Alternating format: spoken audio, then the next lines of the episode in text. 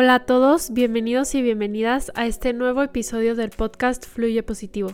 Yo soy Isabel Ayala y pues muchas gracias por estar aquí y por darte la oportunidad de escuchar mis ideas y de compartir contigo pues lo que traigo en este episodio que es el tema de la autoestima como puedes ver por el título. Eh, este es la parte 2 de este tema entonces pues la parte 1 es como más práctica, como de tips prácticos y esta parte 2 es ya más reflexiva y, y pues bueno, la verdad es que tomé inspiración de varias partes y de mi propia vivencia y me puse a reflexionar y llegué a estas conclusiones sobre la autoestima que igual es una cara de la moneda que no escuchamos tanto, ¿no? Entonces, pues tenía ganas de compartirlo aquí con ustedes y bueno, antes de empezar, solamente quiero decir que estoy hablando un poco raro porque tengo alergia, entonces tengo la, nariz mormada, entonces como que no puedo hablar bien. Por eso mi voz suena medio chistosa, pero pues la verdad sí me quería dar la oportunidad de compartirles esto y no tenía otro momento para grabarlo, entonces dije ya, no importa. Pero bueno, eso da igual, lo que importa es lo que les comparto. Entonces, pues vamos a comenzar sin más con este episodio.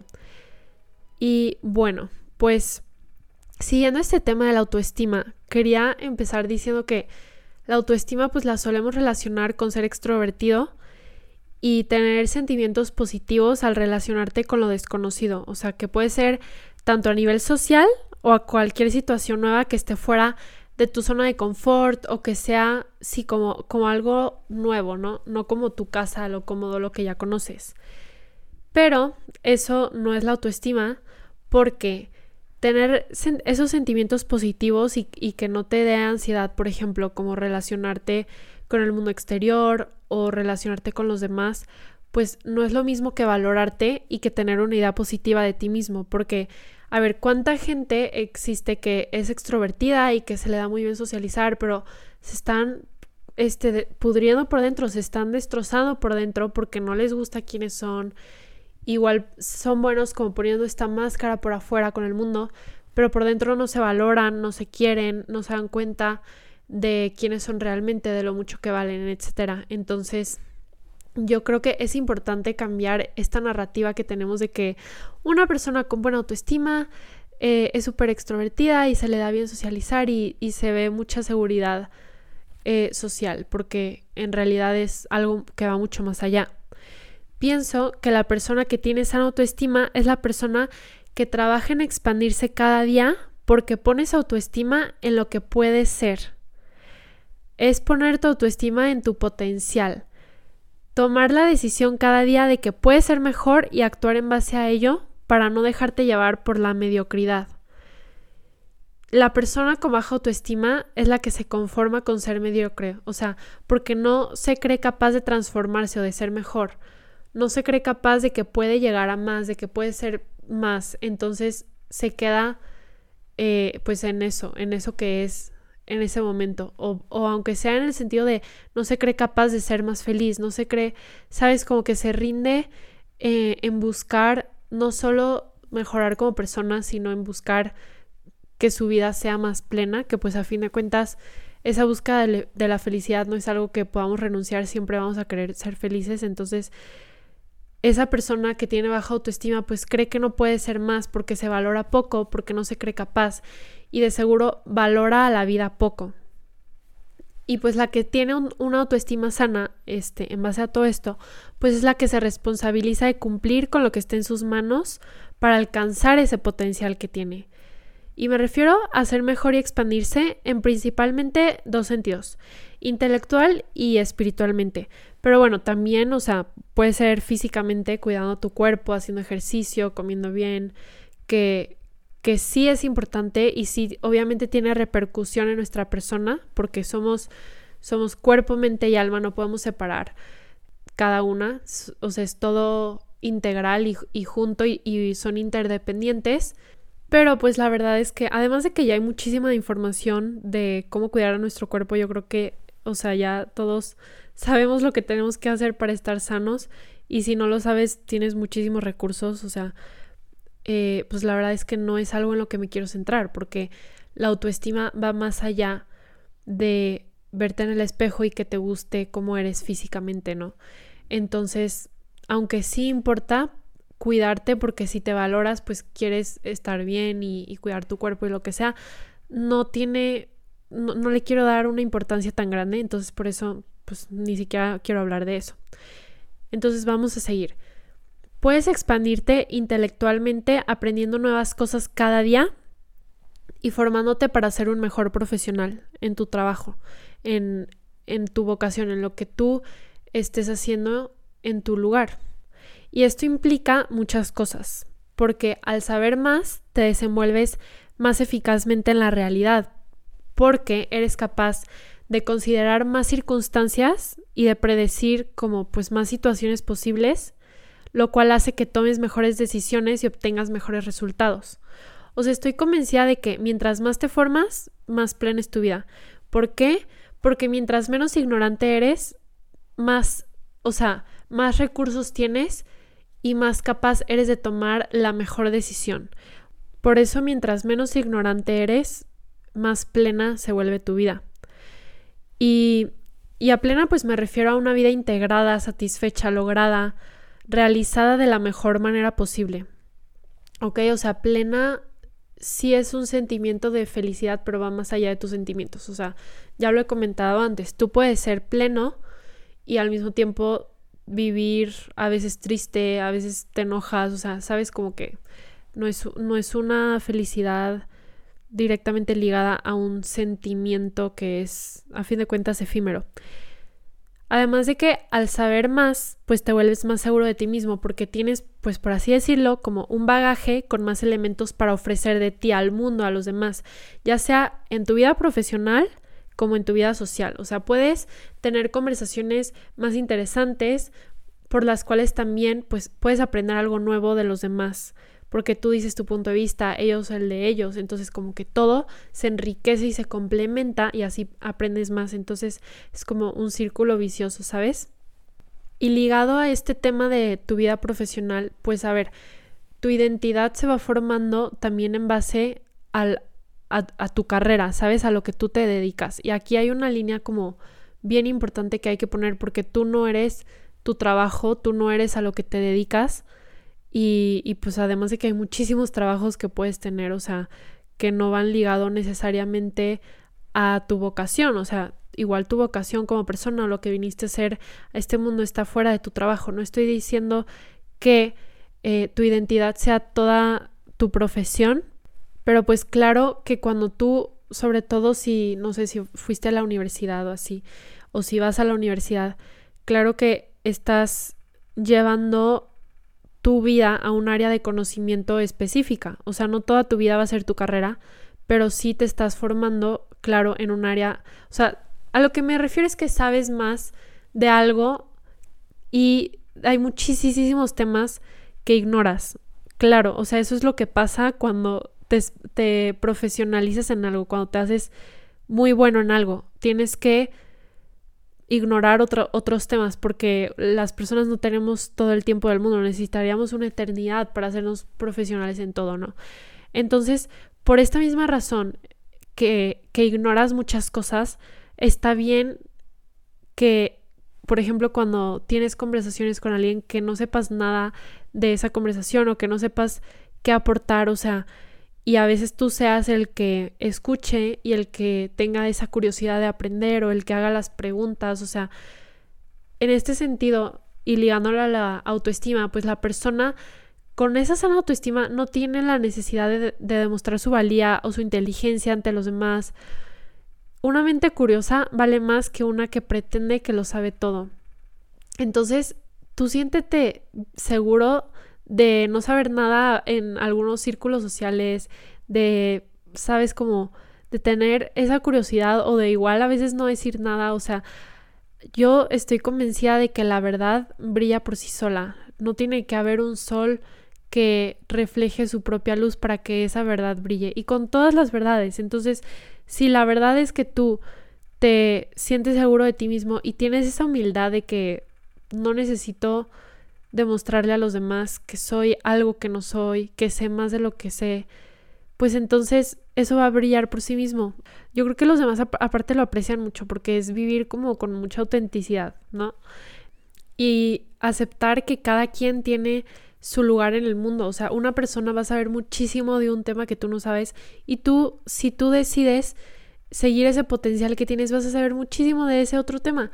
Y también, esto es en el sentido profesional, pero en el sentido de, de toda tu vida, de integrar este, a toda tu persona en todas las áreas de tu vida, en todas tus distintas relaciones, cada persona tiene sus, o sea, sus altos y sus bajos, ¿no? Y esto va ligado también a lo que les decía en el episodio pasado de los talentos, que de hecho el siguiente episodio tengo una invitada especial que nos va a hablar todo sobre cómo sacar potencia a tus talentos, porque cada persona tiene talentos específicos. Entonces, tú con tu vocación, con tu profesión, en todas las áreas de tu vida y tus virtudes, puedes crecer y puedes volar y la otra persona también, pero a su, a su propia manera, a su manera única. Entonces, ligado a esto de la seguridad en uno mismo, es que tener esa seguridad es poder confiar en que cada día vas a actuar de forma que alcances ese potencial que sabes que tienes en todas las áreas de tu vida. Y se puede traducir también en santidad. Y sí, escuchaste bien, me refiero en el sentido de ser una persona santa. ¿Por qué? O sea, porque no es que, las, que los santos hayan sido perfectos, sino que cada día se levantaron con esa intención. ¿Por qué? Porque Dios les hizo brillar esa, ese potencial que tenían. O sea, Dios es como que les iluminó ese como mira lo que puedes ser, mira lo mucho que puedes amar. Y el mérito tan grande de los santos que tienen es esa decisión, porque a fin de cuentas Dios nos hizo libres, eres libre de decidir levantarte cada día a intentar alcanzar ese potencial que tienes de lo que puedes hacer, de tu vocación, de la persona que puedes ser, o puedes decidir de qué flojera, mejor soy un poco mediocre y me quedo en la comodidad. Entonces, esta, yo creo que este mérito tan grande tenemos que apreciarlo más de esa decisión, ¿no? Que, que, uno toma, porque a fin de cuentas, pues es la gracia de Dios la que te, la que hace a los santos ser santos, la que los ayudó a amar tanto. Es, es un alma enamorada a fin de cuentas, no es un alma obligada. Eh, pero pues claro que está esa decisión. Y, y eso pues es lo más bello de todo, ¿no? Como decidir eso a pesar de pues de la libertad que tenemos, porque claro que, que no es a fuerzas. Entonces, esto lo quise conectar así porque lo que pasa con todo lo que he comentado sobre la autoestima es que para ser capaz de cada día responsabilizarte, de presentarte a ese potencial, es que tiene que tener un sentido trascendente para que pueda perdurar a lo largo del tiempo y a lo largo de las dificultades de la vida. Y es muy difícil que puedas adquirir los hábitos diarios que te forman en tu potencial si no hay una razón trascendental por las que los haces. Tiene que ser algo más allá de ti. Y pues es que los seres humanos no llegamos muy lejos cuando el fin de nuestras acciones y sueños somos nosotros mismos, sin un impacto más allá de ti. O sea, puede durar, no sé, un año, dos años, lo que quieras y tienes muchísima fuerza de voluntad, pero a largo plazo no, no dura.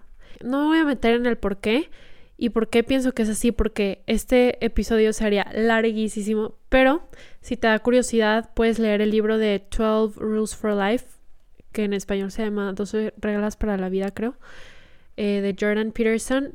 Y en el capítulo, creo que es el 2 o el 3, habla sobre esto y como que indaga más de que por qué a las personas les cuesta tanto, tanto trabajo cuidarse a sí mismas, quererse, tratarse con amor, etc. Pero, pero bueno, regresando a lo que les decía, de este sentido trascendental que estoy conectando con la autoestima, te hace darte cuenta de varias cosas.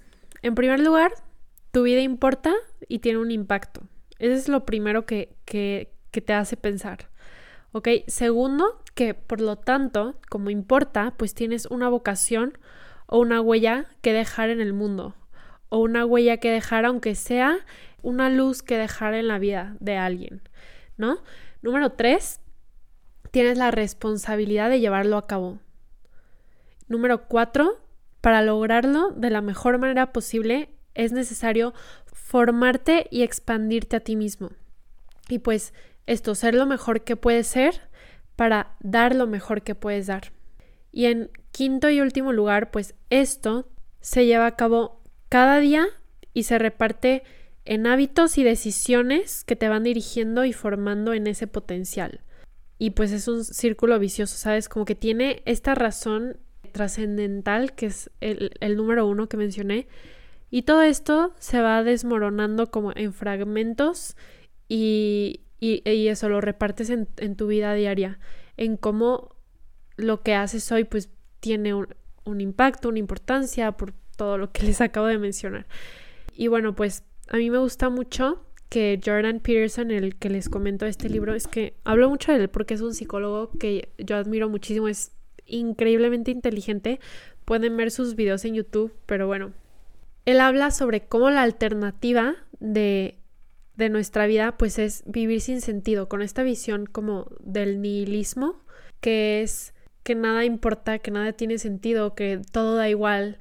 Pero imagínate, o sea, neta, qué flojera vivir así de que pues X, nada, o sea, da igual, da igual lo que haga, como no, no querer ver esa verdad que es que tienes una vocación y que vales la pena porque Dios te pensó para algo en este mundo y no querer ver eso por, por miedo a veces, por flojera, pues muchísimas razones por las que igual alguien podría decidir no verlo, pero ¿cuál es la alternativa? Una vida sin sentido, una vida de flojera, una vida en la que nada importa. Entonces, pues la verdad es que, digo, ni siquiera lo puedo expresar en palabras cómo sería una vida así, de triste, de infeliz. O sea, y si tú estás escuchando este podcast, es por algo, es porque tú estás buscando también cómo, cómo puedes mejorar tu vida, cómo puedes expandirte en una mejor persona. Estás buscando esa plenitud y todos lo estamos buscando, pero las personas que intentan pretender que no le están buscando, pues entonces carecen de sentido de su vida. Y eso no solo tiene un impacto para ti, tiene un impacto para los demás, porque estás dejando de ser esa luz que puede ser para ellos de la manera en la que tú eres capaz de, de serlo, ¿ok? Entonces, espero que me haya expresado bien con esto. Siento que es un poco difícil este tema. Es como, no sé, a mí me tripea, pero me encanta. Y no me sé explicar bien, pero lo entiendo en mi cabeza. Entonces, si no me explico o si algo te queda como un hueco de que a qué te refieres con esto, igual escríbeme en la cuenta de Fluye Positivo, ¿ok? Pero bueno, I'm trying, so vamos a seguir.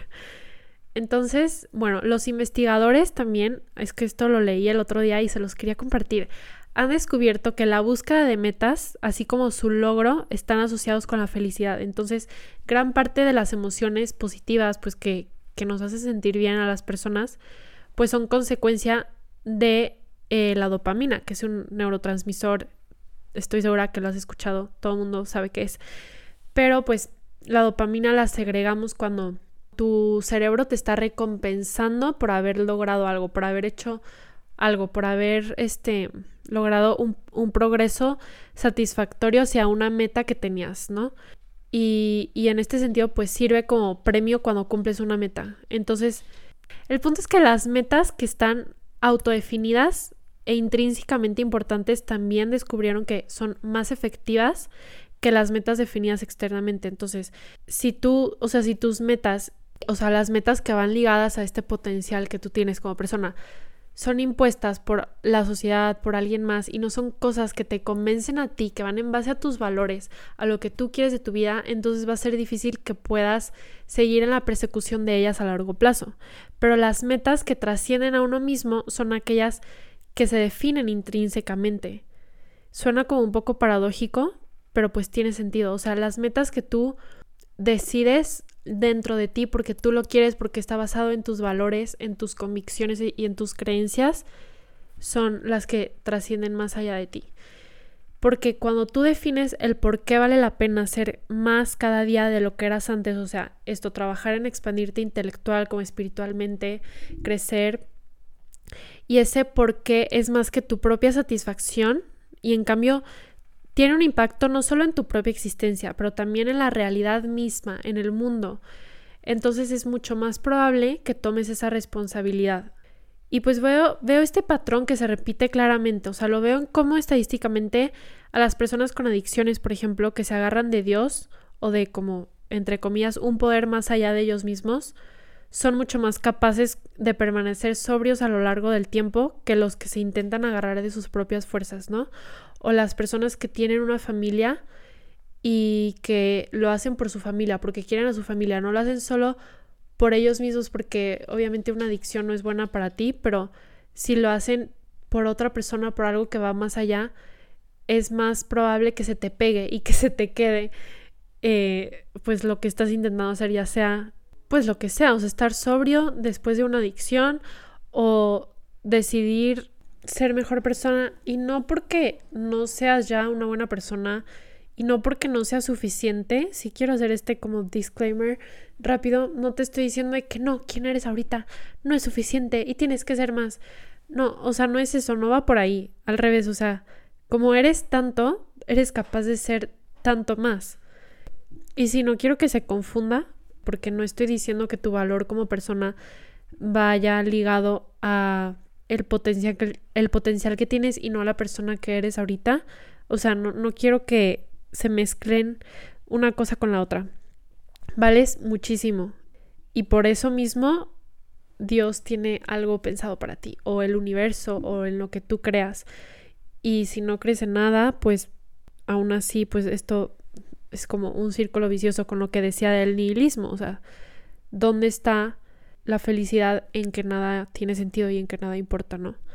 Pero, pero pues sí, o sea, lo, lo, veo también, esto que decía, que cuando te agarras de algo más allá de ti, algo que trasciende, pues también lo veo en la vida de los santos y en cómo esto decía, que su santificación pues no es producto de sus propias fuerzas, sino de haber dejado que la gracia de Dios pues los hiciera capaces de hacer grandes cosas que han hecho por la humanidad, de amar tanto, de dar tanto, de entregarse.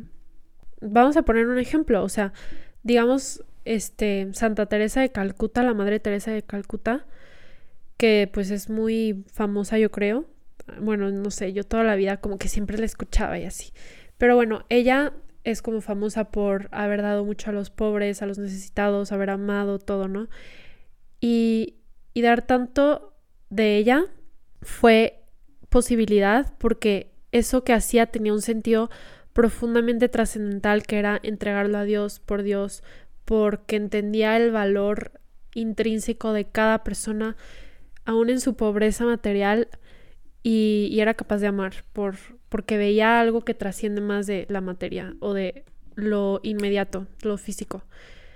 Entonces, pues sí, o sea, los santos vivieron una vida plena porque no se conformaron con la mediocridad, o sea, y, y pues sí, no quiero que esto se confunda también con la cultura del descarte, que es algo súper fuerte eh, en el mundo capitalista y occidental en el que vivimos, o sea, es lo que te decía, no estoy diciendo que tu autoestima vaya ligada pues directamente a la percepción de la utilidad que tienes como persona de aportar al mundo, no, porque entonces caemos en una ideología puramente materialista y utilitaria de la persona y no estoy diciendo esto, sino lo que estoy intentando decir es que la autoestima igual sería bueno empezar a cambiar como nuestra forma de percibirla, porque la sana autoestima pues no es una percepción que tienes de ti mismo que es constante y que es estática y que siempre te encanta cómo eres y te amas y no, o sea, porque a veces nos vamos a gustar a nosotros mismos y a veces no. Y a veces nos caemos bien y a veces no. Y la verdad es que cometemos errores, somos humanos, no somos perfectos, no siempre vamos a alcanzar ese potencial que tenemos y está bien, o sea, quiero hacer hincapié en esto, porque a veces este, estaba hablando de esto con mi mamá, de que nos frustramos porque no somos perfectos, porque nos equivocamos y es como, ah, pero es que no está, la autoestima no está en creer que eres capaz de siempre alcanzar ese potencial, sino de nunca rendirte, de seguirte levantando, de que, bueno, me equivoqué, chin, la verdad la regué, hice mal en esto, pedir perdón y seguir adelante, ¿sabes? Como seguir agarrándote de ese sentido trascendental que tiene tu vida, porque, porque si no, pues es como si lo intentas por tus propias fuerzas y solo para ti, la verdad es que nunca te vas a poder levantar o, o después de varias veces vas a decir, ya, me quedo aquí, me quedo aquí abajo y pues no, o sea, hay que aceptar nuestra humanidad, eso es tan importante y también hablando de Dios, que últimamente me he dado cuenta de que la gente cree de que, ay, sí, los que siguen a Dios, los que creen en Dios, los que quieren vivir